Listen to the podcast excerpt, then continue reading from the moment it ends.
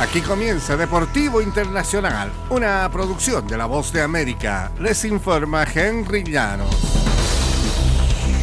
La Universidad de Connecticut ha coronado una temporada impresionante en la locura de marzo en la historia el lunes por la noche, tomando medidas drásticas y separándose al final para llevarse a casa su quinto título nacional del baloncesto colegial con una victoria de 76-59 sobre San Diego State.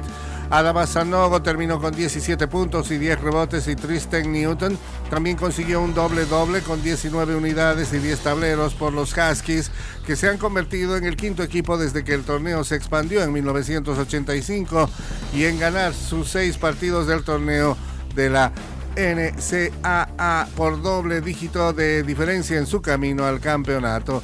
Ganaron los seis juegos por un promedio de 20 puntos, eh, solo una fracción menos de lo que hizo Carolina del Norte al barrer por el título en 2009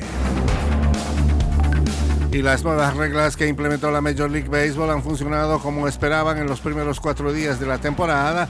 El tiempo promedio de los partidos se redujo 30 minutos, incrementó al doble las bases robadas y el promedio de bateo incrementó en 16% comparado al primer fin de semana de la campaña anterior.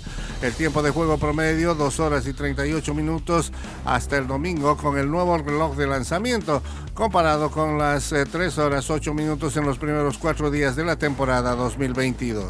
En el primer año de restricciones en los cambios defensivos, el promedio de bateo pasó a punto .246 en nueve entradas comparado a punto .230 en los primeros cuatro días del año pasado. Estamos increíblemente complacidos con los resultados preliminares, dijo el comisionado Rob Manfred el lunes. La reacción de los aficionados al ritmo más veloz ha sido positiva, dijo. Y los ataques y acusaciones entre el Barcelona y el presidente de la Liga Española, Javier Tebas, continúan. El lunes el club pidió la renuncia de Tebas después de que surgió un reporte de que la liga entregó evidencia falsa a la Fiscalía contra el Barcelona en el escándalo de arbitraje que involucra al club catalán. Tebas aseguró que el reporte que publicó el diario La Vanguardia es engañoso y con una premisa incorrecta, pero fue suficiente para incrementar la disputa entre ambas partes.